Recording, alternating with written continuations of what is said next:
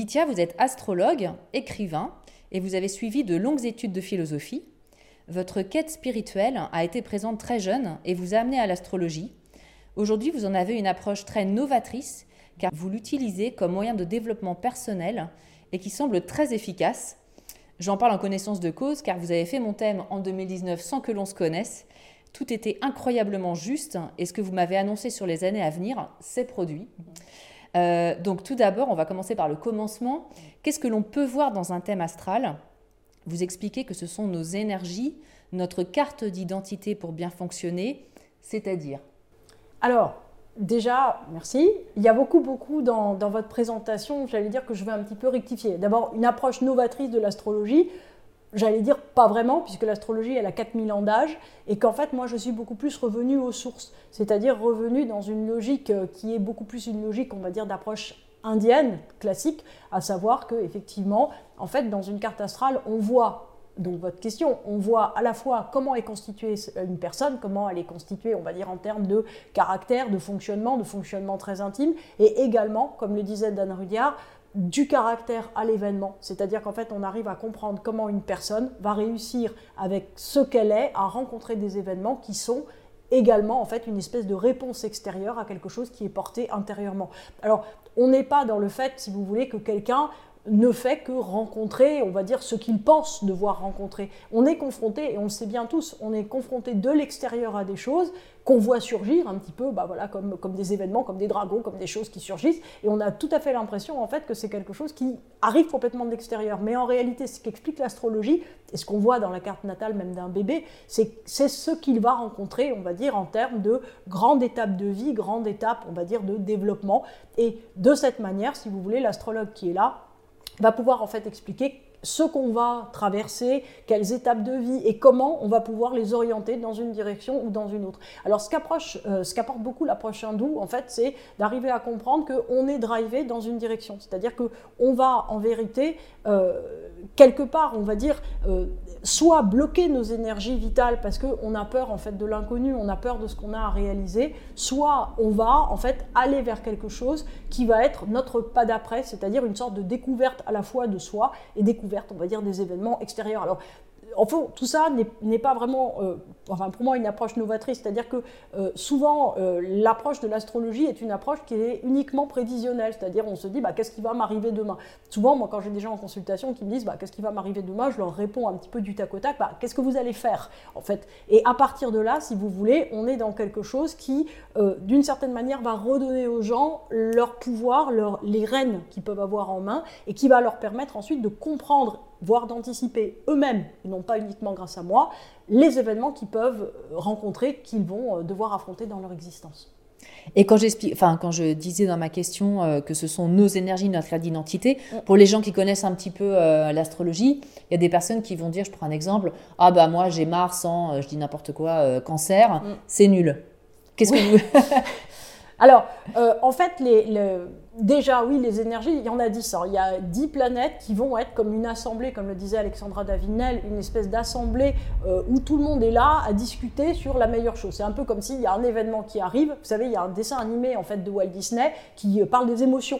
Et en fait, à chaque fois qu'il se passe quelque chose, j'ai oublié le titre, mais à chaque fois qu'il se passe quelque chose, ils sont tous là, euh, l'émotion, colère, peur, désir, à discuter, bah, qu'est-ce qu'on va pouvoir faire? Et en fait, tout se passe exactement comme ça. C'est-à-dire que quand il arrive un événement, quand il arrive quelque chose, la personne, au fond, elle va euh, discuter avec elle-même pour savoir comment elle va agir. Et ce qui se passe, c'est que c'est en général la planète la plus dominante, la plus importante, ou celle qui a le plus l'habitude de réagir, qui va prendre le lead et entraîner les autres. Et c'est pour ça que les gens, en fait, se retrouvent dans un déterminisme. C'est pas du tout parce qu'il y aurait un déterminisme, on va dire, extérieur qui vient s'appliquer sur nous. C'est parce que nous, on a l'habitude, c'est comme des circuits neuronaux, on a l'habitude de suivre des énergies et que ces énergies-là deviennent nos énergies préférables. Et c'est pour ça qu'en fait, il y a des phénomènes de répétition, de, de situations qui sont bloquées ou des gens qui se retrouvent 40 fois dans les mêmes impasses ou dans les mêmes succès hein, au cours de leur vie.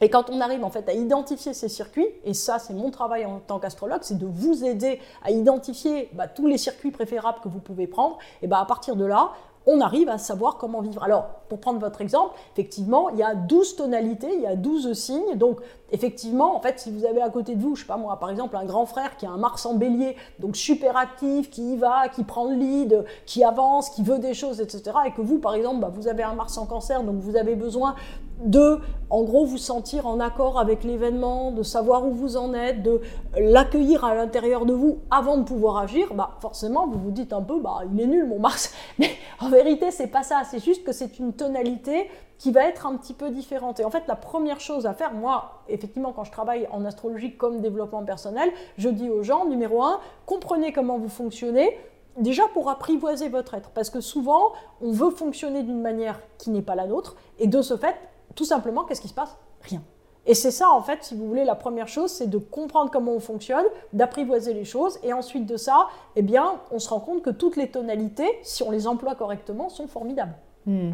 Ça, c'est très intéressant, justement, de se dire que finalement, euh, tout ce qu'on va découvrir sur soi, c'est pour soi et il faut l'utiliser. Il ne faut pas copier d'autres personnes. Alors oui, alors ça, j'allais dire, c'est l'éternel problème. D'abord, on est dans une société qui encourage beaucoup la copie. Donc c'est très compliqué, on va dire, de trouver sa voie à soi. Et effectivement, la, différence entre l'astrologie et une autre voie de développement personnel, bon, elles sont toutes intéressantes et bien, mais c'est l'hyper spécificité. C'est-à-dire que dans un thème, il y a plus, plus de 20 000 paramètres, on va dire, qui vont s'entrecroiser. Donc au final, la personne sur laquelle on arrive est une personne qui est complètement unique. Et à partir de là, bah, quand moi je donne un conseil, quand un astrologue donne un conseil, on est sur quelque chose qui est ultra spécifique, qui est complètement individuel et qui de ce fait va pouvoir aider la personne à débloquer très précisément la petite chose qui le retient. Et au fond, quand on dit bah, dépassez vos peurs, ayez confiance en, vous, ou bien euh, euh, avancez euh, voilà, en disant des phrases positives, je ne sais pas ce qu'on peut entendre, et en fait tout ça n'aide pas très souvent parce que c'est pas faux, mais c'est tellement générique que quelque part, même, même si c'est vrai, on n'a pas ciblé exactement la peur, exactement la cause du manque de confiance en soi et dans quel domaine. Donc ce qui fait que quelquefois, effectivement, le manque de confiance en soi vient du fait qu'on a un grand frère qui a un Mars en bélier, que nous on a un Mars en cancer, et que en fait on refuse de prendre ce temps pour j'allais dire, euh, bah, absorber cette énergie extérieure qui est l'événement et trouver la meilleure façon d'agir qui va être un détour, parce que le cancer est un signe intérieur, qui va être un détour par l'intérieur de soi et pas juste, en fait, on fonce. Après, quand on fonce, bah, quelquefois, j'allais dire, bah, on prend un mur et on, change de direction. Ce qui n'est pas grave quand on a un Mars en bélier, parce qu'on aura toujours la force de reprendre. Par contre, un Mars en cancer qui prend un mur, parce qu'en général, il y a un temps de préparation qui est très important, va beaucoup plus en souffrir. Donc ça permet aussi, si vous voulez, de mettre quelque chose comme euh, un spatio-temporel différent, c'est-à-dire une manière, on va dire, de, de sculpter le temps qui va pas être la même. Et savoir que bah, y a des gens qui vont très vite au début, moins vite après, et qui se plantent, donc qui refont le circuit. Donc au final, la personne qui va lentement se prépare, puis passe à l'action.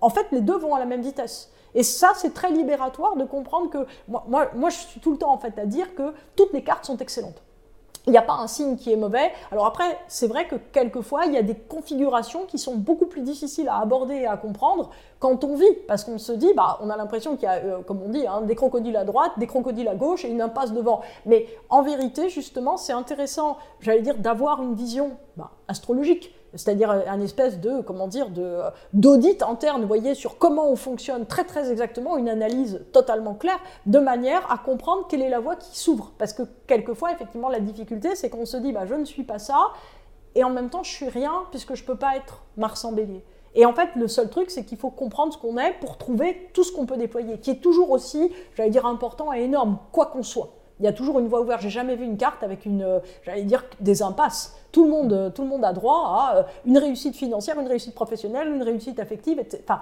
c'est évident. Parce qu'autrement, j'allais dire, ça serait complètement injuste. Et on n'est pas dans quelque chose qui est injuste. C'est bien ce que vous dites. non, mais c'est vrai et c'est vécu. Et effectivement, le, point aussi qui est important, c'est que expérimentalement, moi, moi, ça fait plus de 25 ans maintenant que je, je, suis astrologue et que j'ai des gens en consultation ou, des gens que, euh, auxquels j'apprends l'astrologie. Et c'est vrai que euh, toutes les situations d'impasse auxquelles moi j'ai été confrontée, à partir du moment où quelqu'un était, d'accord en fait pour essayer des choses nouvelles, parce que ça c'est, euh, j'allais dire évidemment si on essaye toujours la même chose, au bout d'un moment ça marche pas, mais quand on est d'accord pour essayer quelque chose de nouveau, on fait sauter l'impasse, dans, dans, tous les cas. Hmm. Euh, j'aimerais qu'on parle de l'ascendant euh, pour les gens qui s'intéressent un peu à l'astrologie, parce que moi c'est pareil, j'ai entendu tout et son contraire sur l'ascendant. Euh, qu'est-ce que l'ascendant? Qu'est-ce qu'il apporte dans notre vie du point de vue événementiel et donc à notre personnalité également? Alors l'ascendant est quelque chose de fondamental. Alors d'abord, ce n'est pas en général ce qui est relayé par, bah, les magazines féminins. Voilà, parce que dans les magazines féminins, et souvent des gens me disent ça, ils me disent, ah mais dans ma deuxième partie de vie, je serai mon ascendant la première fois qu'on m'a dit ça, je me suis dit, mais d'où ça sort ça? C'est très très bizarre. Parce qu'en vérité, l'ascendant joue un rôle essentiel en fait d'éclaireur du soleil. C'est-à-dire que le soleil, dans, dans j'allais dire dans une personnalité, le soleil, si vous voulez, c'est le, le, vêtement. On va dire que c'est le manteau extérieur qui nous permet, on va dire, d'avoir des réactions je ne vais pas dire global, mais des réactions assez euh, euh, bah, conformes à votre signe. C'est-à-dire que globalement, le Soleil, c'est comme un espèce de manteau passe-partout. À l'intérieur de ce Soleil, vous allez avoir bah, toutes les planètes du thème qui vont, euh, qu'est-ce qu'on va dire, différencier énormément cette personnalité que vous êtes, parce qu'on on a des planètes en fait dans tous les signes. Donc ça veut dire qu'à l'intérieur d'un signe, vous allez être d'autres signes, d'autres tendances très importantes. Donc tout cela va avoir des interactions qui vont déjà donner une couleur de personnalité complètement différente. À ça se rajoute l'ascendant. L'ascendant, c'est comme un, éclair, un éclaireur qui est devant, c'est-à-dire qu'il entraîne le soleil vers quelque chose qu'il ne veut pas être. Donc en fait, c'est ça qui est très amusant, c'est que, enfin si on peut dire, c'est-à-dire qu'en début de vie, si vous voulez, vous êtes votre soleil, donc vous êtes Gémeaux, vous êtes Cancer, vous êtes Bélier, Capricorne, ce que vous êtes, et vous avez un ascendant qui a priori va ajouter quelque chose à votre soleil que vous n'êtes pas. Bon, euh, tout le jeu de l'existence va être d'acquérir cette espèce de qualité qui est comme un enrichissement. Moi, je dis que souvent l'ascendant, c'est un peu comme un ange gardien, qui va être un enrichissement en fait de votre personnalité profonde, de votre tonalité. Euh, la question, c'est qu'il y a une certaine résistance. Par exemple, souvent des gens qui ont un ascendant lion sont des gens qui refusent d'avoir un ego plus important parce qu'ils ont lu des tas de choses horribles sur l'ego, ou bien qui refusent d'avoir une espèce de notoriété ou de rôle euh, important dans la vie des autres. Les gens qui, par exemple, ont un ascendant verso, on les appelle vers le fait d'être euh, complètement éclectiques en fait dans leur recherche de solutions euh, pour trouver, j'allais dire, voilà, des choses auxquelles ils sont confrontés ou un anticonformisme. On leur demande de sortir en fait du cadre. C'est-à-dire que l'ascendant va commencer, on va dire, par agir complètement comme le fait de sortir d'une certaine manière les gens de leur conformisme de signe. C'est-à-dire que tous les signes sont conformes et l'ascendant ne l'est pas. L'ascendant, il vous appelle en dehors. Chacun à sa manière et il vous entraîne vers une vie. C'est-à-dire que là où il va y avoir des événements qui sont très forts, pour moi l'ascendant est hyper événementiel. C'est-à-dire que en fait l'ascendant c'est comme une boîte à outils. Pour que, par exemple, si vous promenez dans le désert avec une boîte à outils, a priori, vous n'allez pas utiliser votre boîte à outils comme ça si vous n'avez pas de problème. Donc en fait, l'ascendant, il vous envoie des problèmes, si on peut dire, ou en tout cas des difficultés, on va dire ça comme ça, que vous devez résoudre grâce à cette boîte à outils. Bon, donc on va avoir euh, alors comme je dis, des tribulations, des aventures, des choses bizarres à régler grâce à ça. Par exemple, quelqu'un qui a un ascendant balance, en général, c'est quelqu'un qui aimerait bien pas avoir à compter sur les, autres toutes les cinq minutes. Bon, et souvent la vie lui envoie le fait de tiens, t'es dans une impasse si t'appelais quelqu'un. Et ça, c'est très rigolo. Quelqu'un qui a un ascendant cancer, on va lui dire bah, Tu veux pas de ta famille Tiens, en, en, revoilà deux louches. Tiens, tu tombes amoureux de quelqu'un, bah, il a cinq enfants en bas âge. Et ainsi de suite. C'est-à-dire que très souvent dans l'existence, en fait, l'ascendant va, va, jouer ce rôle. Enfin, c'est pas très souvent, c'est tout le temps. Il joue ce rôle, on va dire, d'éveilleur à travers des événements. Jusqu'à un moment, jusqu'au moment, en fait, où on accepte que cet ascendant, alors ça peut correspondre j'allais dire à une deuxième partie de vie dans le meilleur des cas, mais en fait ça, ça dépend de nous, ça dépend de vous, de moi, etc. C'est-à-dire qu'on va commencer à se dire, ok, mais en fait j'aime bien mon ascendant, parce qu'en vérité je vois que c'est vraiment moi, je vois ce que ça m'amène. Donc à partir de là, les choses sont plus paisibles. C'est-à-dire qu'on n'est toujours pas du deuxième signe, hein, on ne le saura jamais, mais par contre on se dit, cet ascendant, en fait, c'est mon, j'allais dire, c'est la chose que je souhaite le plus en vérité, c'est la chose qui m'est la plus précieuse. Et à partir de là, il y a une espèce de basculement, qui est un espèce de basculement en se disant que notre identité profonde, elle est vraiment enrichie par cet ascendant et, qu'en fait notre soleil il était un petit peu, euh, qu'est-ce que je vais dire, un peu pâteau, un petit peu enfermé dans ses logiques, parce que le soleil, pour le coup, euh, c'est la part de notre thème qui est très conforme, alors conforme à son signe, hein, il y a 12 conformités possibles, d'ailleurs c'est un truc qui est très intéressant, c'est-à-dire qu'est-ce qui est normal? Les 12 signes.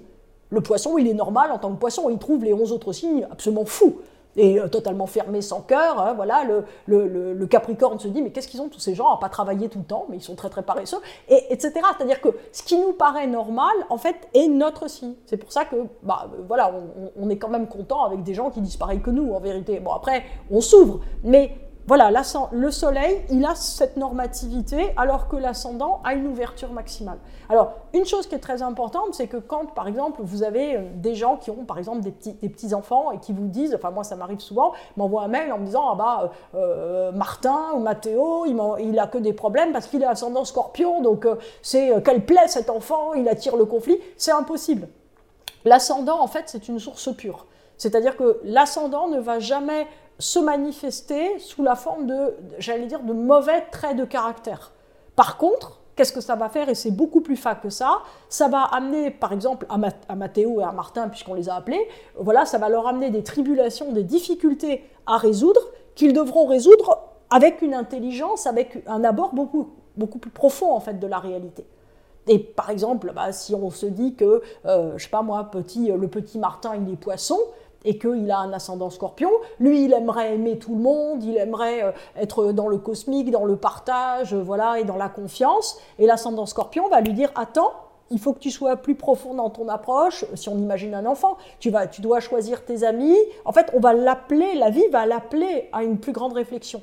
Si à côté on a le petit Mathéo qui est taureau ascendant scorpion, donc avec euh, le taureau va être en face hein, du scorpion, là en fait lui il veut être stable, il veut pas réfléchir, il veut être complètement authentique, mais ne pas en fait s'occuper des difficultés des autres. Et tout le temps la vie va lui amener des gens pour lesquels entre guillemets la situation n'est pas si simple que ça.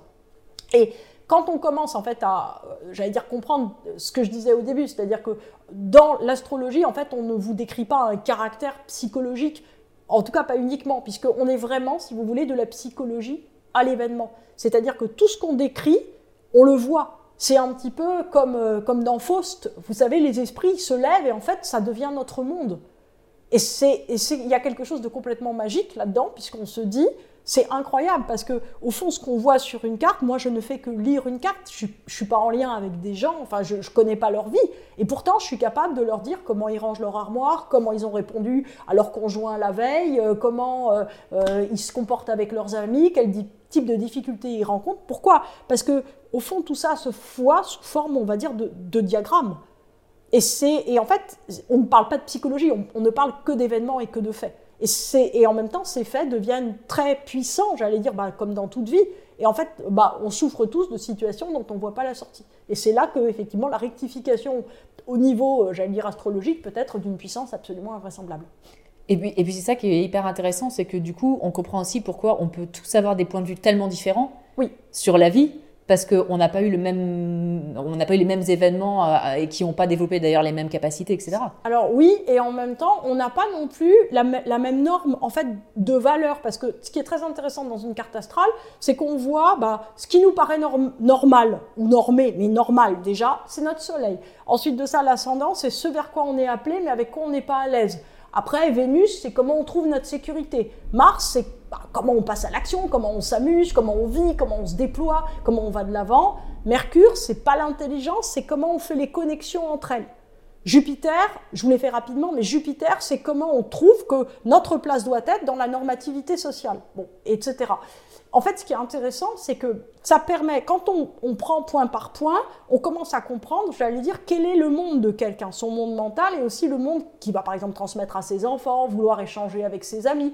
Sauf que, si vous voulez, bah, chacun est différent. Il va avoir une construction qui va être complètement, euh, j'allais dire, différente et, aussi vraie.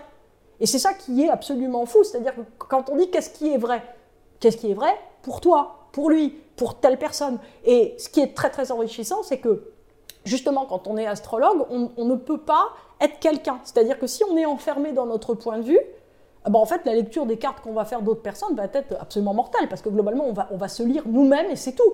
un peu comme un psychologue d'ailleurs. Oui, c'est ça. Alors, c'est le danger. Alors, eux, ils ont aussi leur manière de, j'allais dire, de lutter euh, contre ces écueils en faisant des thérapies, etc. Mais en fait, c'est la même chose, des thérapies de conscience. Mais c'est vrai qu'en astrologie, c'est très tentant. Euh, j'allais dire au fond, de, se voir partout et de se voir en tant que norme. Mais euh, du coup, l'astrologie, moi je l'utilise beaucoup en, tant qu'outil de thérapie de couple, par exemple, parce que ça permet, ou familial, parce que ça permet de dire à des gens, attends, toi ta norme c'est ça, ton mode de fonctionnement c'est ça, c'est très bien. Tu as le droit. Mais l'autre, en fait, voilà ce qu'il pense, voilà. Et deuxième temps, voilà toi comment tu perçois l'autre, c'est-à-dire à travers ton propre filtre, et voilà comment l'autre te perçoit à travers son propre filtre. Donc, rien que cette explication, cette mise en phase dans l'éducation, et évidemment c'est très utile aussi, ça permet, j'allais dire, d'arriver à comprendre très exactement, ben, au fond, comment chacun peut se situer. Et après, il ne s'agit pas de tout accepter parce que c'est différent, mais ça permet de se dire, OK, bah, l'autre, il me perçoit comme ça ou il a besoin de ça. Est-ce que moi, en fait, je suis en capacité de l'apporter ou pas? Et, au fond, j'allais dire, ça résout beaucoup de malentendus parce que ça évite euh, un espèce de phénomène de projection qui est euh, à un certain moment en fait euh, bah, j'allais dire complètement vide parce qu'en fait évidemment il n'arrive pas ce qu'on veut il arrive ce qu'on est ce qui n'est pas tout à fait pareil Juste une petite précision, du coup, puisque euh, l'ascendant va amener quelque chose en plus au soleil. Donc le soleil, je rappelle, c'est le signe du, zodiaque euh, classique tel qu'on l'entend euh, communément. pour les gens qui ont le même signe qui se répète, je dirais, genre c'est un taureau ascendant taureau, qu'est-ce que ça leur apporte? Alors c'est une question intéressante, c'est une question déjà avancée en astrologie. En fait, comment je peux vous expliquer ça? C'est-à-dire qu'il y a une tonalité de base chez quelqu'un, une tonalité, on va dire oui, une tonalité, par exemple, on dit, on, reprend votre exemple, par exemple, le taureau est quelqu'un qui normalement est bien ancré sur terre, euh, qui peut avoir peur de manquer, qui met sa sécurité, bah, par exemple dans le fait, euh, je sais pas moi, d'avoir euh, un appartement ou une maison, d'avoir des gens qui l'aiment autour, d'avoir ce dont il a besoin. C'est quelqu'un qui va pas forcément prendre énormément de risques sur j'allais dire, des risques pour acquérir plus de choses, etc., qui va avoir une espèce de, j'allais dire de pesanteur, non pas forcément de, lenteur, de prudence qui est très importante. Donc là, on est, attention, euh, j'allais dire petit taureau qui m'écoutait, on est dans du super basique sur le taureau. Donc c'est pas du tout, c'est très générique. Mais juste pour vous faire comprendre. Donc un ascendant taureau, il va amener en fait une sécurité, il va, il va mettre en fait comme but éclaireur une sécurité à un autre niveau. Cette sécurité, elle peut être par exemple écologique, on en parle, c'est-à-dire comment je trouve ma place dans la nature, ou cette sécurité, elle peut être affective à un autre niveau, c'est-à-dire de se dire, bah, au-delà des gens que j'aime, j'ai besoin d'apporter une sécurité à plus de gens autour de moi. Par exemple, quelqu'un qui se dit, mais moi, euh, ce qui me touche énormément, c'est euh, les mamans célibataires, les migrants, l'enfance malheureuse, etc. Et qui va se dire, bah, en fait, pour trouver ma sécurité à moi, j'ai besoin de sentir ces gens-là en paix. Ou bien, au niveau, euh, j'allais dire, encore plus, d'une certaine manière, éloigné de soi. C'est-à-dire qu'en fait, le principe, Carole, il est, le suivant, c'est-à-dire que on commence le signe du zodiaque qui s'occupe de qui on est soi, c'est-à-dire alors on va dire ego pour dire facilement, c'est-à-dire que l'ego c'est comme un tout petit bébé. Le tout petit bébé, il a besoin d'avoir à manger, d'avoir chaud, d'être en sécurité, de, de répondre, d'avoir une réponse quand il pleure. C'est-à-dire que ça, c'est la constitution de base de l'être humain. toutes les psychologies sont d'accord. Une fois qu'on a cette sécurité-là, on va essayer d'étendre en fait euh, nos besoins, c'est-à-dire on va prendre nos besoins et on va essayer de les agrandir à quelque chose de plus grand que nous, à un cercle humain plus grand, ou à la nature, ou à quelque chose de plus grand. Et en fait, l'ascendant, il travaille sur le fait de nous décrocher de notre noyau de moi pour arriver à quelque chose qui est plus grand. Alors chacun va le suivre dans sa direction. Ça peut être le cosmos, ça peut être le spirituel, ça peut être le partage humain, ça peut être, voilà. Mais en tout cas, l'idée, c'est que l'ascendant, quand on parle d'évolution, par exemple, et où, euh, vous voyez, une opposition qui m'agace beaucoup entre matérialisme et spiritualisme, euh, j'ai envie de dire que les deux sont très liés, puisque quelqu'un qui n'a pas ce noyau de sécurité, donc d'amour et de tout ce qu'il lui faut à l'intérieur de lui, ne va jamais être capable de déployer autre chose. C'est que des gens heureux qui peuvent avoir une spiritualité euh, épanouie, parce qu'autrement, en fait, j'allais dire, ils vont amplifier une sorte de frustration parce qu'ils vont se dire, quelque part, le chemin de souffrance est un chemin normal. Donc en fait, croyant donner quelque chose de positif, ils vont donner de la souffrance. C'est-à-dire qu'à un certain moment, ils, arrivent à se quitter, il faut arriver à se quitter soi-même de manière positive. Et c'est à ça que sert l'ascendant. C'est un peu ce que je crois ce qu'il y a dans la pyramide de Maslow, je crois, où il y a, en fait, tant que les besoins fondamentaux ne sont pas comblés, on ne peut pas accéder à des besoins. Alors oui, c'est vrai. Après, c'est vrai que en fin de compte, le problème, c'est qu'il ne faut pas non plus, euh, j'allais dire, être dans la quantité ou dans la répétition du besoin. L'ascendant est là, en fait, pour nous dire à un moment, mais tu as assez comme je le dis très souvent à mes élèves, tu un frigidaire, c'est assez. À un moment, tu vas pas en avoir six au milieu de ta cuisine. Euh, j'en ai deux, c'est beaucoup. Donc, c'est vrai que à un moment, en fait, il faut arriver à ne pas dupliquer. Alors, tout le monde va être d'accord hein, pour un frigidaire. Pour une voiture, c'est pas sûr. Pour de l'argent, ça va être plus compliqué. C'est-à-dire à quel moment on a assez de pulls, assez d'écharpes, assez de chaussures, assez d'argent, dans mon cas, assez de chats. Enfin, c'est-à-dire qu'à un moment, en fait, j'allais dire la quantité est aussi quelque chose que nous, en tout cas en Occident, on identifie comme rassurante. Et, et pas en Asie, par exemple, enfin pas en Asie traditionnelle. Alors, vous parlez également de quelque chose qui est essentiel et dont on parle beaucoup moins euh, dans l'astrologie euh, euh, médiatisée, on va dire, qui est l'axe des nœuds. Mm. qui est un truc extraordinaire. Oui, alors je suis d'accord. voilà, bah, je vous laisse nous en parler. Alors, alors déjà, pourquoi on n'en parle pas dans l'astrologie médiatisée Parce que parce que c'est assez compliqué. C'est-à-dire que moi, comme vous savez, j'ai travaillé pour euh, des magazines, j'ai travaillé pour euh, Version Femina et pour le L sous le pseudonyme de Marie Gardère pendant moins de temps, mais quand même un petit peu. Et en fait, toute la difficulté, c'est comment on va faire dans des magazines féminins pour euh, chercher des gens. Alors on essaye astrologie lunaire, on essaye les décans qu'avait lancé Elisabeth Tessier, c'est-à-dire qu'on coupe en trois les signes du zodiaque. En fait, on, on essaye de spécifier au maximum.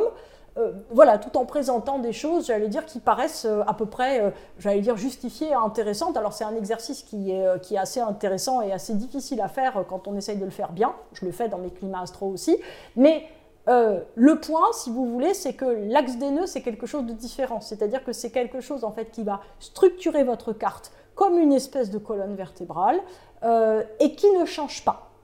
C'est-à-dire que, en vérité, si vous voulez, vous ne pouvez pas faire, par exemple, un, horoscope sur l'axe des nœuds. C'est impossible. Parce qu'en gros, il vous suffit d'une consultation une fois dans votre vie, et ce que je vais vous dire, ou n'importe quel astrologue qui connaît ça va vous dire, va valoir jusqu'à vos 96 ans et bah, votre désincarnation. Donc l'axe des nœuds, on le garde une fois pour toutes dans sa vie. Alors, qu'est-ce que c'est que l'axe des nœuds? D'où ça vient? Euh, déjà, c'est pas moi qui l'ai inventé, c'est une notion d'astrologie indienne. Alors, il faut savoir que l'astrologie indienne, en fait, c'est euh, la même chose que celle qu'on fait à l'heure actuelle. En fait, c'est euh, l'astrologie qui était en Inde, qui est arrivée, on va dire, en Occident par les, les campagnes d'Alexandre. Donc, je suis un peu nul en histoire, donc ça doit être euh, un, petit peu avant Jésus-Christ, hein, les campagnes d'Alexandre le Grand, oui, quelque chose comme ça, oui. voilà. Donc, et qui, euh, ensuite de ça, sont arrivés sur la péninsule, enfin sur le, haut de l'Afrique, et donc il y a eu tous ces astrologues arabes qui étaient absolument extraordinaires, et de là, c'est remonté bah, vers les médecins, bah, les médecins, j'allais dire les médecins astrologues, voyez, espagnols, etc. Puis c'est arrivé en France au, au Moyen Âge, et progressivement, avec Ptolémée et tout ça, donc c'est monté comme ça. Mais cette astrologie, donc, qui est une astrologie hindoue, est, en fait une astrologie donc, qui est fondée sur deux choses. Numéro un, le caractère, arriver à comprendre comment euh, quelqu'un fonctionne, ce qu'on disait au début, et arriver à comprendre ce qu'il est venu faire sur Terre. Alors, le principe de l'axe des nœuds est très intéressant parce qu'en fait, il est à la fois matériel, le plus, euh, j'allais dire le plus bassement, non, le plus fondamentalement ancré matériellement et le plus spirituel. C'est-à-dire que les deux, en fait, en Inde, on n'oppose pas le matériel et le spirituel. On vous dit, alors, d'une part, parce qu'il faut avoir réussi les deux pour être bien dans sa vie, mais aussi parce que, en fait, euh, toute personne, effectivement, a besoin de voir réussir quelque chose qu'elle fait. C'est-à-dire que si bah, vous lancez un commerce, euh, si vous avez envie d'avoir des beaux cheveux et que vous avez euh, quatre poils, bon voilà, et qu'on vous coupe les cheveux, c'est un truc très important en Inde hein, pour la beauté, d'avoir des beaux cheveux.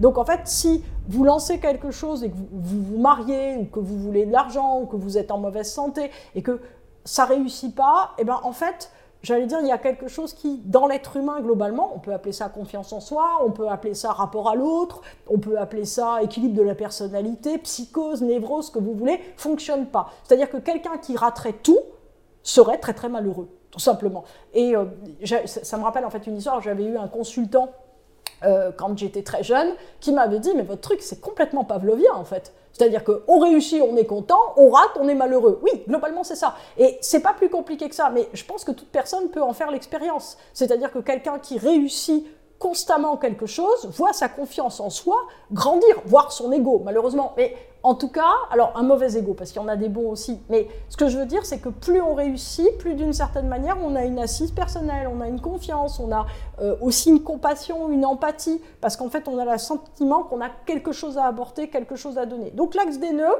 numéro un, il va vous apprendre quoi? Comment réussir ce que vous avez en main. Alors évidemment, si vous, vous pensez que vous avez en main quelque chose, vous voyez, par exemple, si je pense que j'ai un dragon en laisse derrière moi, bon, et je me dis, ce qu'il faut en fait pour que je sois heureux, c'est que je lui apprenne à voler.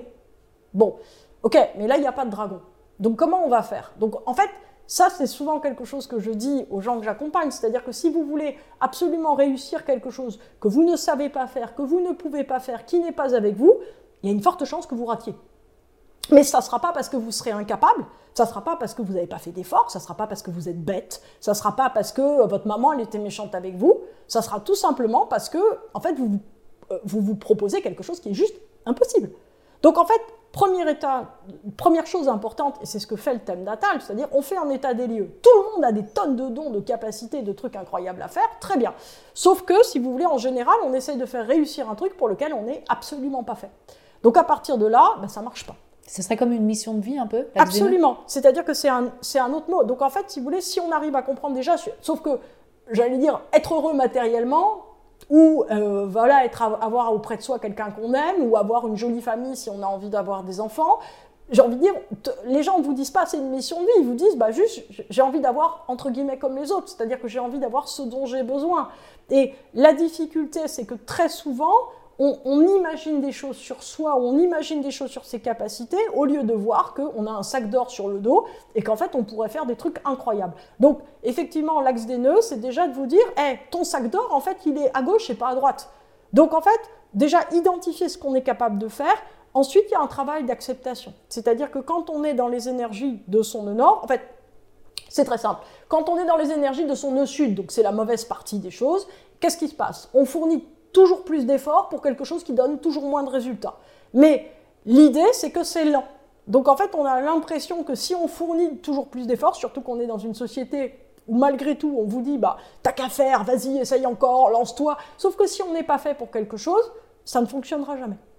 Donc en fait, on fournit toujours plus d'efforts pour un résultat qui est minimisé, mais comme on a tendance à fournir toujours plus d'efforts, on a l'impression que le résultat finit par augmenter. En réalité, non. En réalité, le plan de l'univers, c'est que, euh, bien sûr, on fournisse des efforts et on fasse des choses, mais que, au fond, à un certain moment, la chose parte de soi-même. C'est-à-dire que c'est comme un nouveau don qu'on déploie. On est venu sur Terre, en fait, alors il y a le mot mission de vie qui est important, mais il y a aussi le fait que, au fond, chacun a quelque chose à réaliser. Ce qui est très important, c'est d'arriver à comprendre ce qu'on a à réaliser aussi bien pour soi, bah pour, euh, j'allais dire, les domaines matériels, euh, de vie, euh, financiers, affectifs, amicaux, enfin tout ce, tout ce qui nous soucie, et en même temps pour plus grand que soi. Pour contribuer Oui, pour contribuer, c'est exactement ça, pour partager, tout simplement. Vous voyez, quand on dit à quelqu'un, bah, en fait, ça sert à quoi, par exemple, d'avoir un ami? Bah, Imaginons, il vous arrive quelque chose de très très heureux, ou de très très malheureux, mais prenons quelque chose de très heureux. Vous êtes très très content. Qu'est-ce que vous avez envie de faire? De le dire de dire bah, je suis super content et de partager, peut-être de, célébrer, de fêter, d'être avec quelqu'un. Et puis, euh, j'allais dire d'aider si vous pouvez. Si vous êtes tout seul, ah oui, vous êtes content. Bon, bah ok, vous allez peut-être l'écrire dans votre journal, vous envoyez une lettre à vous-même, et Et c'est ça qui est compliqué en fait, c'est-à-dire qu'on est dans une société qui, quelque part, j'allais dire, n'arrive pas à comprendre que la coopération ou le fait de donner ou le fait de partager est quelque chose qui ne va pas donner à l'autre, mais donner à soi. Et au fond, si vous voulez, la logique, j'allais dire, du nœud nord, c'est de vous dire, bah, tout ce que tu fais doit marcher, et en fait, on va te donner les moyens, on va t'expliquer comment. Donc ça, c'est la première chose. Et ça, pour le coup, ça marche. Là encore, moi, j'ai pas d'exemple que quelqu'un qui aille dans la bonne direction par rapport à sa vie, bah, d'en ait des fruits. Ça, c'est sûr. Alors après, c'est sûr que quand on a j'allais dire beaucoup de blocages ou qu'on s'est habitué à vouloir quelque chose d'une manière ou que eh bien, effectivement, les choses, elles vont prendre un petit peu de temps à se remettre en place. Mais un petit peu de temps, ça veut dire quelquefois un an, deux ans, trois ans. Mais globalement, les choses, elles se replacent. Je n'ai, moi, que des exemples de gens qui ont radicalement changé de vie et qui sont dans une vie qu'ils ont beaucoup réussi. Donc cet axe des nœuds, c'est une colonne vertébrale du thème qui permet en fait de comprendre les dons et les qualités qu'on a et comment on doit les utiliser dans cette incarnation pour quoi faire pour développer la singularité la plus profonde, c'est-à-dire l'être, la personnalité, la réussite la plus importante qu'on a à réaliser sur Terre. Et en fait, tous ces gens, tous, vous, moi, on a envie d'être, j'allais dire, spécifique. Personne, en vérité, a envie d'être. Moi, j'aimerais rencontrer quelqu'un qui vous dit, moi, moi, je veux être exactement comme les autres, disparaître dans la masse, qu'on me remarque pas. Tout le monde a envie d'être spécifique. Tout le monde a envie, bien sûr, d'être aimé. Et en fait, si vous voulez, ce qui est très important, c'est que plus, en fait, on accomplit ce qu'on a à faire, plus on est spécifique, plus on est passionnant, plus on se sent libre. Et j'allais dire cerise à l'intérieur du gâteau et non pas et non pas dessus. On est en paix, en fait, parce qu'on a l'impression, si vous voulez, que tout à coup, tout est en place. Parce que j'allais dire, la grande difficulté, les grandes difficultés aussi qu'on rencontre bah, quand on est jeune ou quand on est moins jeune, c'est de se sentir toujours à côté, déphasé, pas à sa place, pas dans ce qu'on a à faire. Et pour le coup, si vous voulez, cette énergie profonde, alors qui est une énergie, si vous voulez, qui est comme euh, symboliquement, vous voyez, c'est quelque chose qui traverse le thème natal et qui, en fait, si vous voulez, prend les planètes, prend tout ce qu'il y a dans le thème pour le centraliser, pour l'amener vers quelque chose. Et au fond, effectivement, c'est ça qui est assez, assez étonnant. Et alors, justement, euh, ça pose aussi la question, euh, un, du libre arbitre et deux, du prévisionnel. Oui. Euh, à partir du moment où on se met dans ces... Alors, il faudra peut-être vous donner un exemple concret d'une personne, voilà. à partir du moment où on est dans ces énergies nord, il y a aussi donc tout l'aspect prévisionnel qui joue. Oui. Est-ce que du coup, pouf, ça marche ou est-ce qu'il y a quand même un espèce de chemin qui est déjà un peu tracé? Qu'est-ce que vous en pensez? Alors là encore, il y a beaucoup de questions dans celle que vous me posez. Donc, on, alors, en fait, je vais déjà répondre très rapidement à la question du libre arbitre. Le libre arbitre, en fait, ne vaut pas, vous savez, tout à l'heure, je vous disais, le problème, c'est que dans notre assemblée majoritaire de planètes, on finit par toujours écouter la planète qui parle le plus fort, c'est-à-dire celle qu'en fait, on a renforcée par notre vie, parce que c'est toutes nos habitudes, tout, tout, tout, ce qui a à peu près réussi, tout ce qui marche, etc. Donc on essaye de faire toujours pareil quelle que soit la situation. Hein, genre, euh, il fait chaud, je sors quand même avec une doudoune. En gros, notre vie, elle ressemble à ça en général. Bon, parce que j'ai eu froid un jour. Bon, euh, en fait, l'astrologie vous dit que votre libre arbitre, il va être là à partir du moment où vous allez sortir en fait du déterminisme, on va appeler ça conditionnement, si on veut employer un autre type de mot, du conditionnement que vous avez vous-même créé sur vous-même. C'est-à-dire que très souvent, j'ai des gens en consultation qui me disent, bah voilà, mon analyse de la situation, c'est ça, ok je vois la voie A, je vois la voie B. Dites-moi laquelle des deux prendre. Et en général, je leur dis, bah, ni l'une ni l'autre, voilà, parce qu'en fait, ces deux voies-là, c'est les deux seules que, j'allais dire, de l'intérieur, on va dire de leur blocage, ils ont réussi à identifier. C'est pas forcément des mauvaises voies, mais c'est deux voies qui mènent à des impasses. Voilà. Donc, en, un sens, si elles sont mauvaises, on apprend toujours quelque chose dans des mauvaises voies. Mais voilà. Donc, en fait, le conditionnement et l'absence de libre arbitre vient, j'allais dire, du fait de ce qu'on crée nous-mêmes et non pas de l'univers. Après, il y a quelque chose qui est mystérieux, qui est sacré, ça c'est sûr, et j'allais dire, on, on, peut pas, euh, j'allais dire, en fait, on peut pas l'aplatir, ça. C'est vrai que moi, quand je fais le, thème de quelqu'un pendant, pendant des années, je me suis dit, mais est-ce que ça va marcher? Parce qu'en général, la personne, elle m'envoie trois lignes de mail en me disant bonjour, euh, je m'appelle Tartampion, euh, j'ai 41 ans, je suis mariée, j'ai deux enfants, je suis ingénieur hydraulique et j'habite à Genève. Est-ce que vous pouvez me faire mon thème et m'aider à régler les blocages de ma vie Par exemple, un blocage très important de confiance en, moi? Point. Euh, Thierry. Voilà, ou Tartampion. Voilà, très bien. Et avec ça, en fait, moi, c'est pas grand-chose, en fait, en termes de, euh, j'allais dire, précision sur l'existence. Avec ça, moi, je vais rentrer, en fait, dans les arcanes de la personnalité. Enfin, avec la date de naissance, en vérité. Hein. c'est la chose, date, heure, lieu dont j'ai besoin. J'allais dire le reste, à la limite, je m'en passe. Mais euh, vraiment, effectivement, avec ça, je vais avoir, euh, j'allais dire, cet arrêt sur image de l'univers qui va être ce monsieur qui, me consulte, et je vais comprendre comment il fonctionne, quels ont été ses grands blocages, ses grandes difficultés, etc. Donc il y a un côté absolument incroyable, et je sais que moi, personnellement, je l'ai vécu mais mille fois, à me dire, mais bah, j'ai cette personne, et puis je lui parle toute seule, comme je vous parle maintenant, hein, 10 minutes, un quart d'heure, une demi-heure, une heure, et au bout d'un moment, bah, je vois le monsieur ou la dame se mettre à pleurer en me disant bah, En fait, vous me comprenez comme jamais personne ne m'a compris. Moi, j'ai rien fait. Hein. C'est juste l'astrologie. Moi, je sais lire, c'est tout. Mais en même temps, il y a un côté qui est incroyable. Parce que justement, on se dit bah, il y a quelque chose de plus grand que nous. Et pour le coup, vraiment, c'est bien sûr de plus. Moi, je ne sais que lire. C'est parce que ça s'apprend l'astrologie. Hein. C'est pas, euh, je veux dire, c'est pas un don, c'est pas quelque chose d'incroyable. Il faut pas avoir une intuition formidable. Il faut juste travailler, savoir lire. Moi, je suis un Capricorne, donc je vais vous dire, le travail, ça fait tout. Mais c'est vrai en plus. Euh, mais en fait, c'est juste, si vous voulez, cette espèce de, à un moment de se dire, bah quelque part, avant ma naissance, au moment où je suis née, l'univers a consigné quelque chose qu'on peut lire, qui parle de mon être le plus intérieur, des étapes de ma vie datées qui ont été les plus importantes et qui seront les plus importantes, de mes difficultés que j'ai même jamais verbalisées à d'autres personnes. Et en fait, voilà, et de la quête de mon âme et de ce que j'ai à réaliser, de mes goûts, de, tout ce que concrètement j'aime sur Terre. Et c'est vrai que ça a un côté, mais absolument vertigineux. Moi, j'ai jamais vu les chutes du Niagara, mais je pense que quand on voit les chutes du Niagara, on dit oh, c'est quelque chose d'incroyable. Ou, la, ou la, voilà, ou la, la, Terre de la Lune, voyez. Et en fait, c'est la même chose, moi que j'ai à chaque fois que je donne une consultation. Je me dis mais il y a quelque chose de d'absolument incroyable. Qui, se joue. Il y a un mystère, euh, alors qui pour moi est le véritable sens du sacré. Pourquoi c'est comme ça? Pourquoi il y a des annales des âmes posées sur Terre? Ça, je ne sais pas. Ce que je sais simplement, ce que je peux dire, c'est qu'on peut les lire et qu'on peut, à, l'aide de cette lecture, diriger les gens vers une vie beaucoup plus heureuse. Après, c'est moi. Hein. Ok, c'est moi, Nitya. Carole, c'est vous qui êtes là aujourd'hui.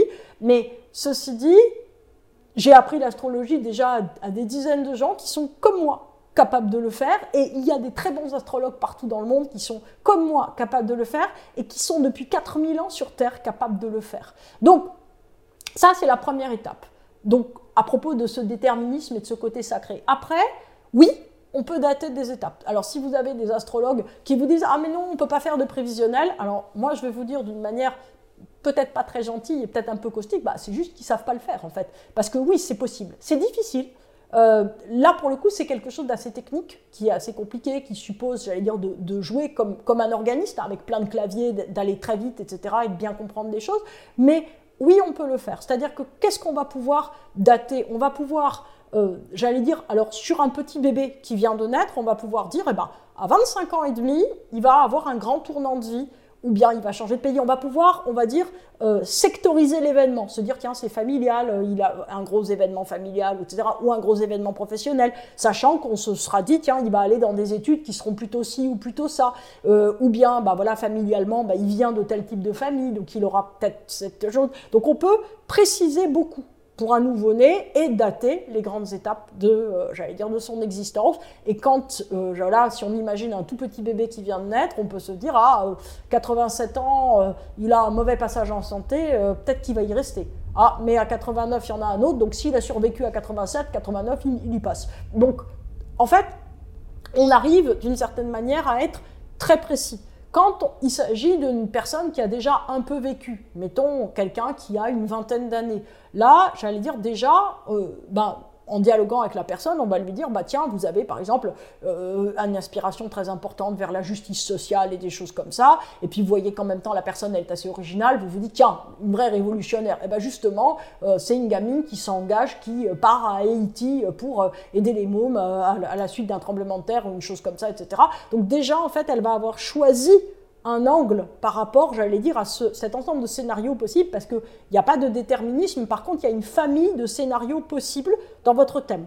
Donc, on va savoir déjà un peu quel type de scénario, de scénario, euh, elle a choisi. Et à partir de là, on va pouvoir effectivement être de plus en plus précis. C'est-à-dire que si, par exemple, aujourd'hui, quelqu'un vient et me dit, bah, je suis dans telle situation, euh, par exemple personnelle, familiale, euh, de couple, etc., et je me pose telle question très précise. Le degré de précision qu'on peut avoir pour lui répondre peut être extrêmement important. D'autant plus si, par exemple, on croise avec le thème d'un mari ou euh, d'un grand amour qui se passe par là, ou d'un troisième possible. Effectivement, si on croise les thèmes des gens les uns par rapport aux autres, par rapport à des enfants, par rapport à des parents, j'allais dire, si on prend suffisamment de temps, et, j'allais dire, c'est la question en fait de l'astrologie, c'est-à-dire que bien faire un thème astral est quelque chose qui prend énormément de temps. Là, le degré de précision qu'on va pouvoir avoir par rapport, j'allais dire, à des événements va être très important. Attention, qu'est-ce qu'on va voir? On va voir un événement, par exemple un événement qui va être, je sais pas moi, qualifié un retournement dans le couple. Bon, si quelqu'un, par exemple, est marié depuis 20 ans avec quelqu'un avec lequel elle s'entend pas du tout, retournement dans le couple, en général, ça va s'appeler divorce. ça, c'est, voilà, il n'y a pas besoin d'aller chercher très loin.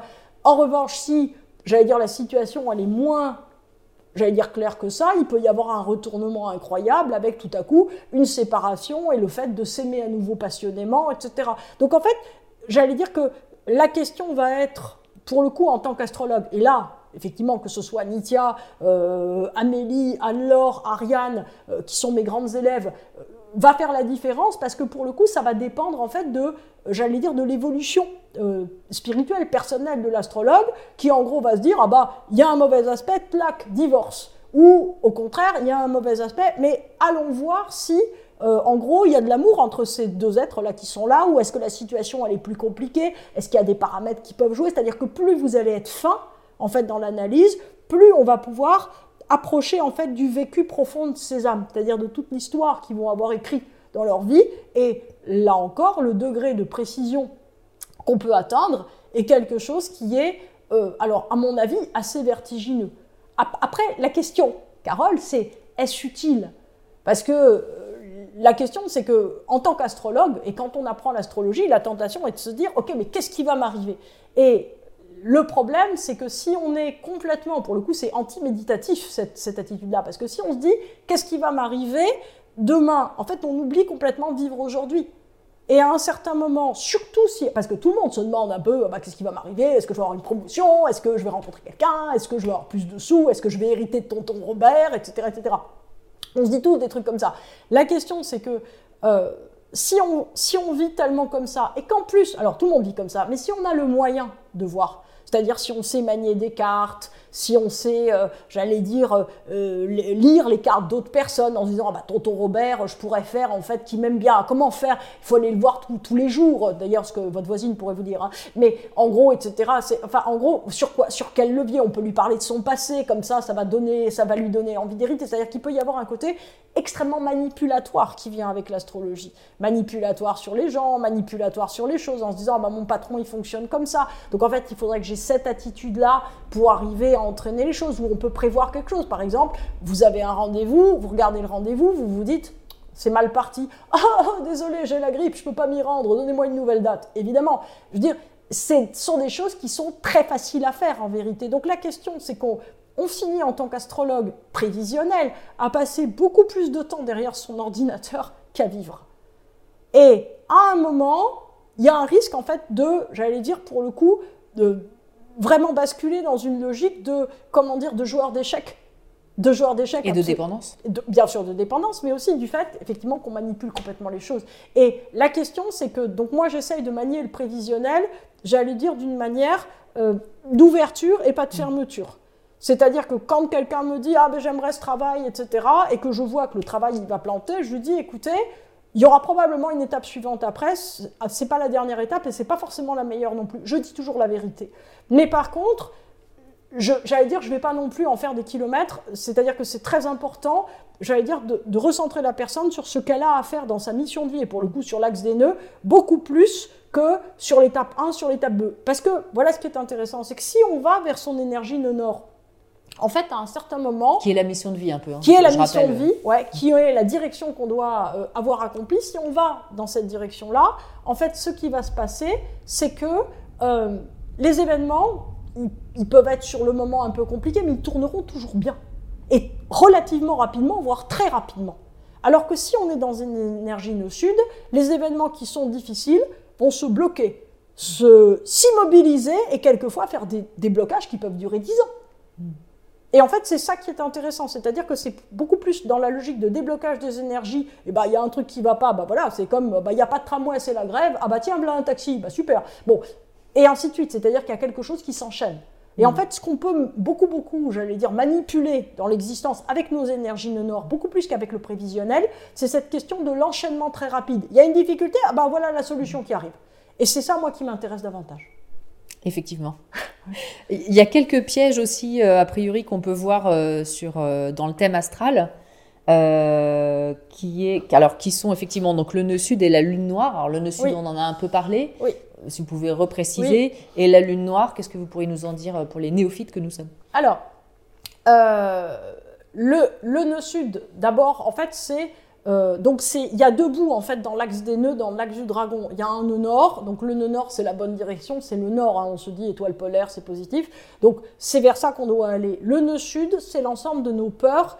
Euh, et aussi, j'allais dire, de tout un ensemble de dons, de, talents, de choses dont on est porteur, mais qu'on ne va pas pouvoir réaliser de la même manière que, alors les astrologues hindous disent, et moi aussi, de, la même manière que dans des existences précédentes. C'est-à-dire qu'on nous demande de tirer parti de nos capacités d'une autre manière que celle dont on a l'habitude, c'est-à-dire sortir en fait d'une zone de confort pour aller faire autre chose. Donc dans ce nœud sud, en vérité, si vous voulez, quand, on y vient énergétiquement, ça se sent, c'est-à-dire que on se dit qu'on doit répondre à nos peurs. Répondant à nos peurs, on augmente notre vulnérabilité, on augmente en fait une espèce de fragilité psychologique ou mentale, c'est-à-dire qu'émotionnellement, on est beaucoup plus euh, fragilité. Après, on a des peurs liées à la sécurité, des peurs liées au manque d'amour, des peurs tout court qui peuvent être, euh, j'allais dire, voilà, des, des, peurs de cauchemar assez violentes, etc. Et puis, si vous voulez, on a des événements qui semblent tous bloqués. Vous voyez, on imagine un circuit de plomberie qui euh, sauterait toutes les deux secondes et qui s'arrêterait, qui ferait des un boucan épouvantable. Et c'est exactement ça qui se passe. C'est-à-dire qu'on a l'impression que notre vie, elle est comme mise sur pause, que jamais rien ne se fait et que les gens, en fait, nous aiment moins. C'est-à-dire que les gens autour ont tendance en fait à ne pas aimer du tout cette énergie nocide que les gens dégagent et au fond se dire bah il a trop de problèmes ou c'est difficile ou on s'en va. C'est-à-dire que les gens qui sont en général très seuls, ce sont des gens qui d'une certaine manière, sont aussi dans une grande, j'allais dire, euh, difficulté avec le monde extérieur, c'est-à-dire à se dire j'ai que des ennemis, les gens sont tous méchants, je tombe que sur euh, des patrons ou des conjoints ou des conjointes horribles, etc. Et en fait, d'une certaine manière, c'est un peu un renforcement de leur certitude négative qui se fait. Sauf, c'est bien gentil, mais quand on y est, on n'arrive pas à en sortir.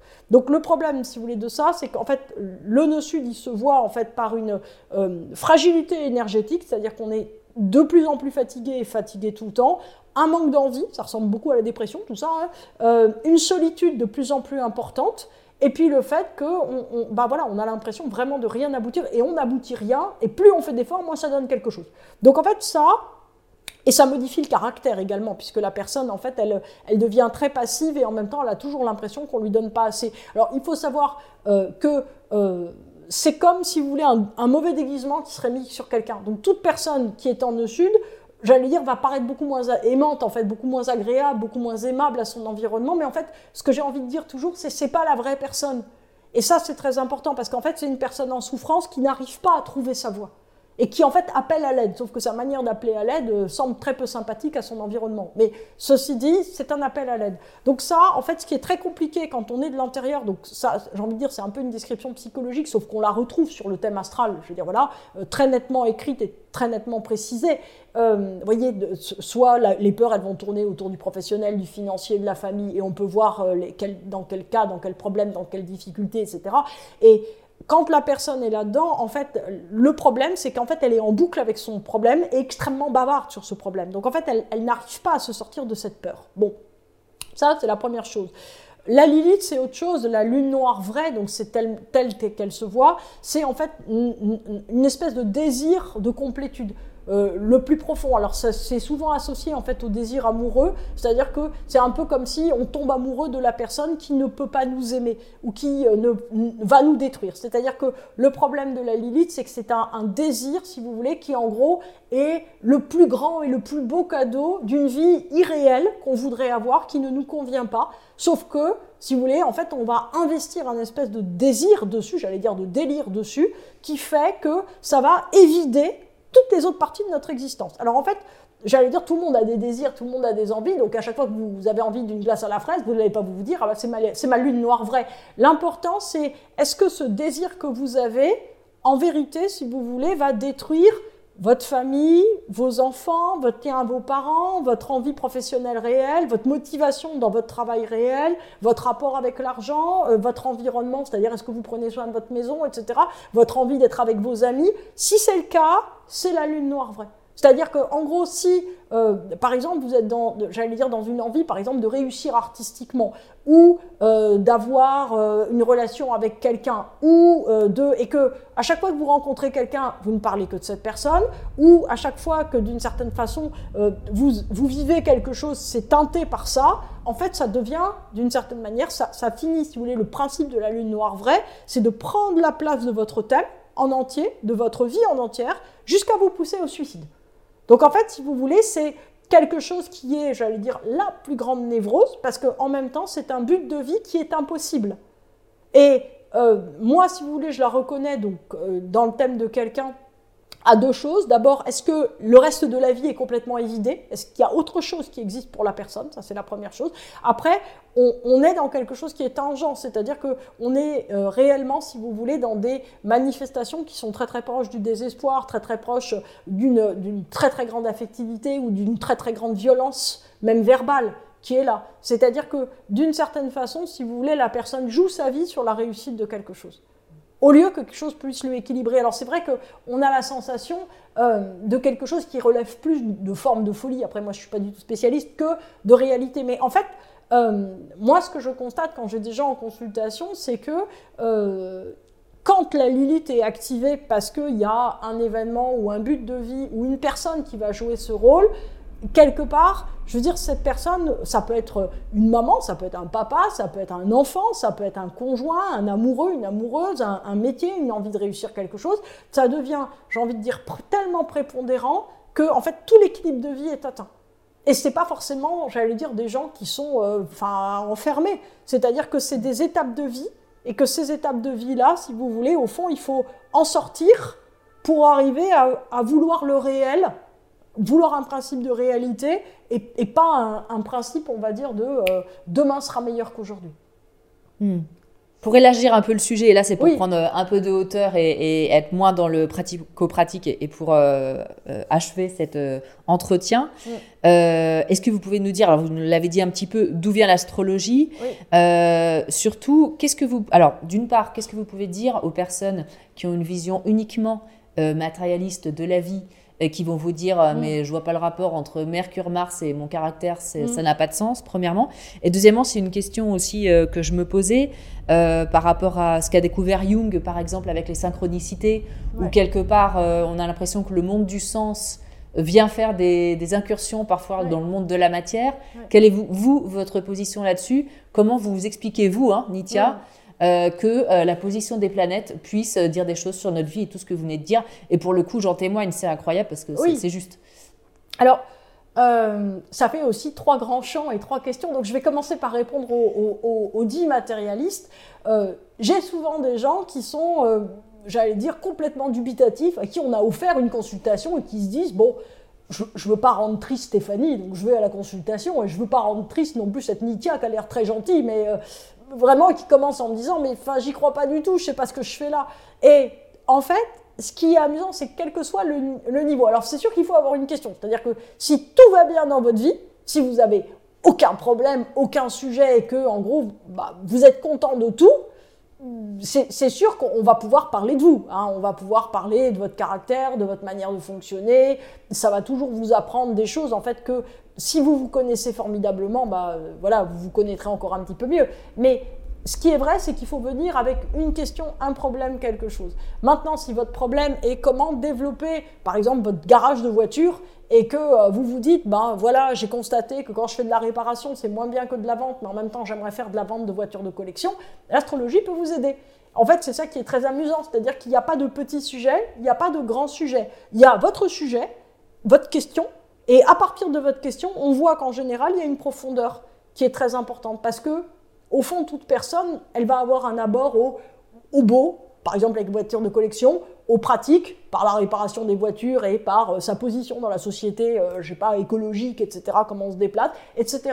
C'est-à-dire qu'au fond, moi j'essaye toujours de, de, prendre des gens bah, qui, viennent ou les gens qui posent des questions, euh, j'allais dire à partir de ce qu'ils disent. Maintenant, c'est vrai qu'il y a quelque chose de très impressionnant à se dire que quelque part, il y a quelque chose d'écrit sur soi et que quelqu'un qui ne vous connaît pas peut lire. Alors, tout ce que je peux dire, c'est essayer. En fait, c'est tout simple. C'est-à-dire que au fond, il y a quelque chose qui est très précis. C'est-à-dire que moi, en fait, euh, quand je suis en consultation, et euh, voilà, plein d'astrologues sont pareils que moi, c'est-à-dire qu'on n'est pas du tout dans des généralités, on est dans des choses qui sont extraordinairement précises, qui sont, alors au niveau prévisionnel aussi, c'est-à-dire que souvent des gens qui sont pas du tout en phase avec l'astrologie vont, vont, se dire tiens mais elle m'avait dit qu'en 2005 il allait m'arriver ça. Mince ça a marché. Et du coup ils reviennent l'air un peu penaud en disant dites donc vous m'aviez dit qu'en février 2005 j'allais avoir un gros changement de vie euh, dans le domaine familial. Ben effectivement voilà. Et en fait ça ça a un côté qui est j'allais dire pour moi enfin très charmant. C'est-à-dire que d'une certaine manière on, on est rattrapé par les événements. C'est-à-dire que enfin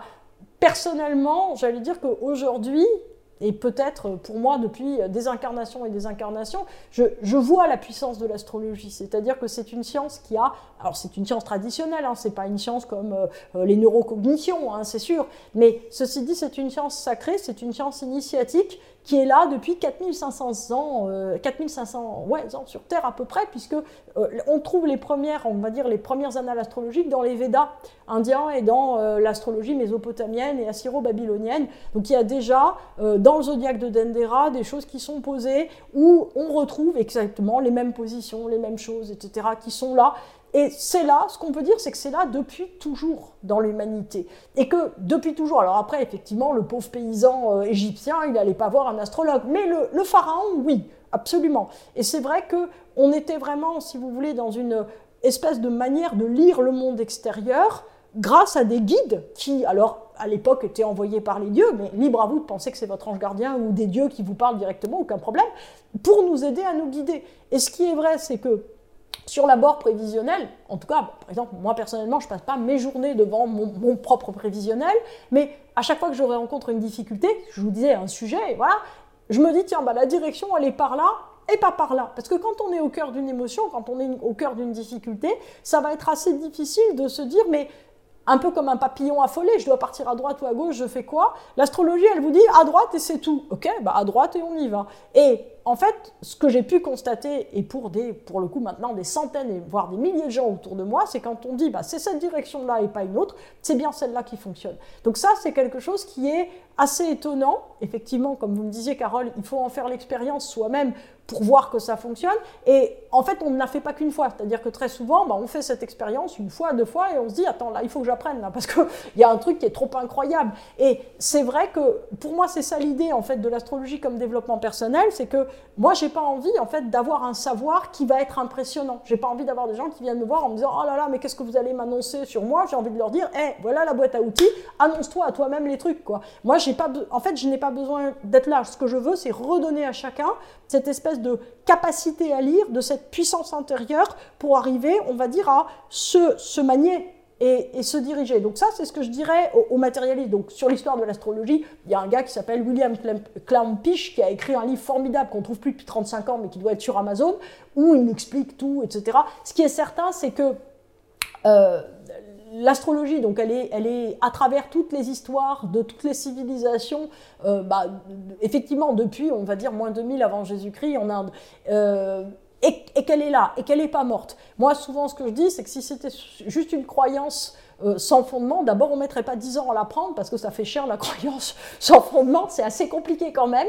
Et ensuite de ça, c'est pas quelque chose qui est intuitif. C'est-à-dire que, par exemple, si vous allez, et c'est absolument super, hein, si vous allez à un stage de communication avec les arbres, voilà, un moment, en fait, bah, le, la, je sais pas, on va pas appeler ça l'animateur, on va appeler ça l'initiateur, il va vous dire, bah vas-y, parle au peuplier, il va te répondre. Donc en fait, là, il se passe un truc qui est dans la conscience. Donc effectivement, quelqu'un qui est un peu rationnel en face, qui se dit, mais moi je l'entends pas le peuplier, j'entends pas non plus enfin, ce que l'autre dit. Donc à la limite, on peut douter. L'astrologie, c'est quelque chose de différent. Euh, que la communication végétale. Et encore, les gens qui connaissent la communication végétale vous diraient, si, si, on peut prévoir des choses. Mais là, effectivement, on voit l'événement arriver de l'extérieur. C'est-à-dire que l'astrologue, et ça, ça m'est arrivé pour moi évidemment, mais pour des dizaines, centaines de gens que j'accompagne, on, anticipe un événement et j'allais dire, moi, après, je reçois un mail de quelqu'un qui me dit Ah, bah, en fait, l'événement que vous m'aviez annoncé est bien arrivé comme vous m'aviez annoncé, donc j'ai pu agir comme vous m'aviez conseillé, et ainsi de suite. Et quelquefois, c'est à 4 ans, 5 ans, 6 ans. Et c'est pas de la médiumnité, hein, on précise. Hein. Je, ne suis pas médium, j'adorerais, mais en fait, la, la question. Euh, J'allais dire que la difficulté aussi en, en médiumnie, j'imagine, c'est comment on fait en fait quand. Alors peut-être il y a des écoles pour apprendre à être médium, mais je sais pas. Mais en tout cas, ce que je peux vous dire, c'est que globalement, quelqu'un qui sait lire et écrire, je peux le former à être astrologue. Il faut qu'il sache lire et écrire et qu'il soit ultra motivé pour travailler. Mais il n'y a pas d'intuition, il n'y a pas de don, il n'y a pas de capacité. Moi, je. c'est des calculs, c'est de l'analyse. C'est des calculs. Et à date, je ne parle pas avec Dieu. Ça peut venir, mais pas pour le moment. Donc en fait, véritablement, je ne fais que lire. Et en fait, ce que je trouve extrêmement puissant par par rapport à n'importe quelle autre méthode, c'est que vous avez quelque chose d'objectif qui s'appelle une carte astrale en face de vous et le voyez. Et vous le voyez. Alors effectivement, les, Jung, d'abord, connaissaient extrêmement bien l'astrologie. Donc ça, c'est quelque chose qu'il ne faut pas, euh, j'allais dire, euh, méconnaître. Alors, il en parle de manière modérée, mais il en parle quand même. Hein. on a, euh, je crois, 60 volumes de mémoires et de livres dans la collection des écrits jungiens. Il y a, un volume ou un demi-volume qui est consacré à l'astrologie, donc, et c'est, j'allais dire, c'est pas des racontards. il connaissait très bien. La question, c'est que, évidemment, en fait, les, les planètes, en fait, fonctionnent comme, j'allais dire, des pôles d'inconscient collectif. Euh, dans, euh, dans l'univers. C'est-à-dire qu'en fait, euh, ce sont des espèces de tonalités énergétiques qui sont là et qui sont là, on va dire, qui nous guident, qui nous donnent, euh, on va dire, des, euh, des directions. Alors on peut le lire à ce niveau très très symbolique. C'est d'ailleurs euh, ce que fait toute la mouvance de l'astrologie humaniste, hein, avec Dan Rudia, Ruperti et toute la, toute la lignée de ces astrologues bah, qui sont décédés maintenant, mais qui ont des dignes héritiers, qui sont des très grands astrologues humanistes et spiritualistes. la question, euh, c'est que effectivement, donc la question que vous me posiez, Carole, de la synchronicité, c'est tout simplement ce principe que on est porteur de quelque chose et que cette chose, en fait, on va pas forcément se rendre compte qu'on en est porteur, on va le voir en face de nous. Et en fait, c'est aussi le principe de la pensée positive, c'est-à-dire que quand on vous dit chante sous la douche que tu seras riche, ça va arriver. Alors c'est pas sûr que ça arrive, c'est pas sûr, si en fait il y a des espèces de, blocages entre les niveaux de conscience ou les niveaux de ce qu'on a à faire, etc., qui interfèrent. L'astrologie, en fait, elle va permettre, parce que quand on vous dit, mais prie vraiment ou crois vraiment et tu vas guérir quelqu'un, marcher sur l'eau, devenir riche, ça marche ou pas. Et en fait, moi, je trouve ça personnellement très culpabilisant. Bah, quand on dit, bah, si tu voulais vraiment, tu aurais ça. Euh, c'est quand j'ai des gens qui viennent me voir en consultation et qui sont seuls depuis 10 ans et qui me disent bah, Je veux vraiment, j'ai rencontré euh, euh, un thérapeute, une autre astrologue ou un médium qui m'a dit Mais si vous vouliez vraiment, ça se concrétiserait. Je trouve ça mais affreux en fait. Parce qu'en fait, c'est pas du tout constructif. Ce qui est vrai par contre, c'est que quand on arrive en fait à être bien axé par rapport à ces énergies énergétiquement, en fait, on déclenche ce que Jung appelle des synchronicités. C'est-à-dire que, alors moi, je vais parler avec mes mots d'astrologue, quand en fait on, ne fait pas obstacle aux énergies de notre thème, quand on les laisse circuler et qu'on se met sur la logique d'un accomplissement honor de son existence, pour le coup, on a l'impression qu'il y a une difficulté, il y a la solution, il y a quelque chose de positif, ça se décuple. Et c'est vrai que ça, en fait, ça nous met en joie. Et, pour le coup, la vie devient non pas, bah, comme le dit aussi Deepak Chopra, non pas uniquement une synchronicité de temps en temps, mais euh, j'allais dire un jeu de providence et de hasard. C'est-à-dire qu'on a la sensation, pour le coup, d'être dans quelque chose qui circule très vite et qui va fonctionner absolument incroyablement. Et, de fait, en fait, vivre à ce moment-là devient extrêmement drôle. Et on a hâte de, de vivre tout ça. Oui.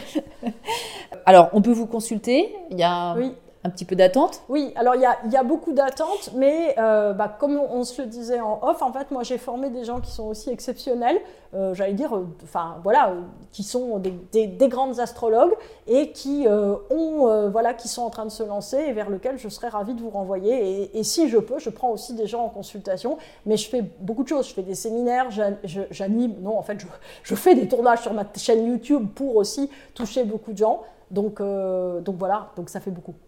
C'est ça. Vous avez une chaîne YouTube donc, euh, qui s'appelle par votre nom, hein, à mon nom, Nitya Vance. Sans H. Sans H, tout à fait. Avec, euh, en plus, vous faites même euh, régulièrement, tous les mois, vous faites des choses sur tous les signes, etc. oui. Et vous avez un site internet Oui. Qui s'appelle Pareil. nityavarns.com. Après, le site, je m'en occupe pas beaucoup, c'est surtout la chaîne YouTube. Euh, et c'est voilà, c'est important parce qu'en fait, ça, ça, permet de garder un, lien avec, euh, avec les gens. Et puis, ça permet chaque mois, effectivement, d'avoir un espèce de climat astral.